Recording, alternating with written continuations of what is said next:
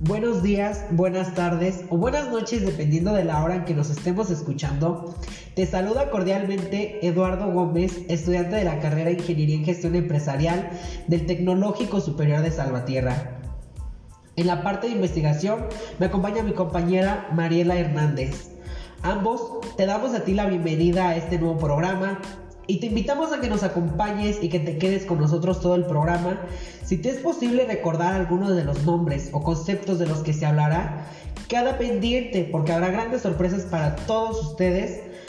Ahora que si como yo tienes una pésima memoria, te recomiendo que tengas un lápiz y papel para que realicemos juntos uno que otro apunte que nos puedan ser útiles para que todos tengan la oportunidad de ganar. Este tema del que les estaremos hablando hoy a todos ustedes, amantes apasionados de la mercadotecnia, es nada más y nada menos que de la clasificación de los productos.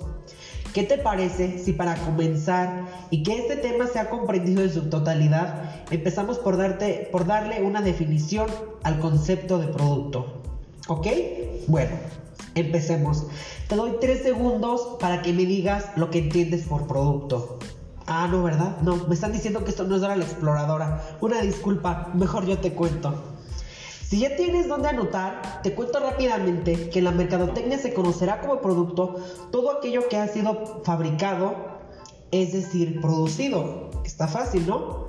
Pero aún hay más, porque el marketing establece que el producto es todo objeto que está siendo ofrecido en el mercado con el fin de satisfacer alguna necesidad o deseo de los consumidores. Ojo aquí, porque los productos no siempre serán bienes tangibles.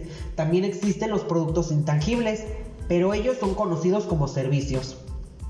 Para que esto quede mejor entendido, te, daré algunos ejemplos de productos y servicios.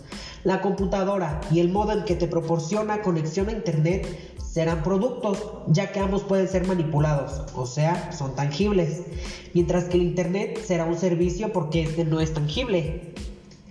Ahora como actividad, ¿qué? ¿No les dije que este era un, podcast dinámico? Ay, déjense de tonterías y ahora hagamos un cuadro comparativo donde listaremos los siguientes bienes en un lado y los servicios en otro. ¿Están listos para el dictado? Sí, dije dictado. Y apúrense que no repito. Cafetera, atención a clientes, una casa, un automóvil, transporte público, libros, atención médica, reparación mecánica, cursos de inglés, los jeans que usas y la silla en la que estás sentado. ¿Ya terminaste tu cuadro comparativo? Ahora sí, demos de una palomita si pusiste en el lado de los productos la cafetera, la casa, el automóvil, los libros, los jeans y las sillas. Todos esos son productos, mientras que los servicios que te dicté son atención a clientes, el transporte público, la atención médica, la reparación médica y los cursos de inglés. Si sacaste un 10, felicidades, te quedó claro que es un producto y la diferencia entre producto y servicio. Si lo anterior ya quedó entendido, será hora de que pasemos a la parte que nos trajo aquí. Ya entrando en calor y a lo que nos truje chencha, Contemos de que hace unos segundos hablábamos de que el producto será ofrecido al mercado dependiendo de las necesidades o los deseos de consumo de los clientes. Es por esto que los productos se han clasificado en grandes grupos diferentes, donde además de agruparse por lo ya mencionado, también se tomará en cuenta su durabilidad y la tangibilidad del producto. Estos grandes grupos de los que te estoy hablando son bienes no duraderos, bienes duraderos, bienes de consumo, bienes básicos y los bienes industriales. Ni no te preocupes si a la primera no logras identificar alguno de ellos.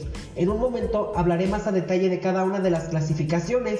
Además, mencionaré algunos ejemplos para que el tema sea lo más claro posible. Comencemos con los bienes no duraderos. Según menciona Javier Sánchez Galván en la enciclopedia, un bien no duradero es aquel tipo de bien de consumo cuyo uso o disfrute se desarrolla en el corto plazo. Por lo general, su vida útil consiste en un bajo número de usos o empleos dependiendo de su, naturaleza o construcción. Lo que quiere decir todo esto es que la vida útil de estos productos será corta, ya que su consumo es instantáneo y por lo general será de un solo uso. Algunos ejemplos de estos productos son gran parte de los productos que comemos, los medicamentos, los lápices, las velas, el tabaco, el jabón, etc. Ahora pasemos a los bienes duraderos. Un bien duradero es aquel cuyo consumo puede realizarse de una manera prolongada. Por este motivo suele considerarse que su vida útil es por lo general extensa, siendo alto el número de usos al que puede estar expuesto. Algunos ejemplos de bienes duraderos son los electrodomésticos, los juguetes, los automóviles, barcos, computadoras, etc.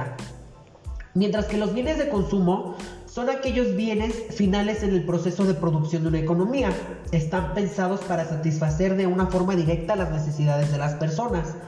Todo esto quiere decir que se compran en última instancia en su forma actual para ser consumidos o utilizados en el hogar. Por ejemplo, una bolsa de pan, agua embotellada, un perfume, algún instrumento musical, comida preparada como la hamburguesa, la pizza, etc. Ahora hablemos de los bienes básicos. Los bienes básicos son aquellos bienes necesarios para satisfacer las necesidades básicas como alimentación, vivienda y vestimenta. Estos productos pueden variar de país en país, de acuerdo a la economía de cada región o de acuerdo a las características de consumo del país. Los bienes básicos suelen ser llamados también bienes de primera necesidad y algunos ejemplos de estos bienes básicos son la harina, las tortillas, huevo, agua, ropa, zapatos, etc. Por último, finalicemos con los bienes industriales. Y es que los bienes industriales son los productos utilizados por una compañía para el consumo empresarial. Son diferentes a los productos de consumo. Los productos de industria se basan en la demanda de elementos de consumo que puedan ayudar a producir. Se clasifican como bienes de producción y de apoyo. Esto quiere decir que no se venden a los consumidores finales. Los bienes industriales abarcan suministros, accesorios, servicios e incluso fábricas o equipo. Por ejemplo, las grandes maquinarias, camiones, grúas, la gasolina o el petróleo, entre, algunos otros. Bueno, y hasta aquí dejamos el tema. Espero que en verdad, aparte de divertido, haya, haya sido de mucha ayuda y de utilidad la información que te hemos proporcionado. Me despido no sin, antes no sin antes desearte mucho éxito, además de agradecerte que nos hayas escuchado. Ah, ¿pensaste que me irías sin decirte qué es lo que has ganado? Pues para el primero, segundo, tercer y en general, para todos tenemos el aprendizaje que adquiriste hoy. Así es, todos ganamos y aprendimos cosas nuevas. Ahora sí, se despide de ti Lalo Gómez.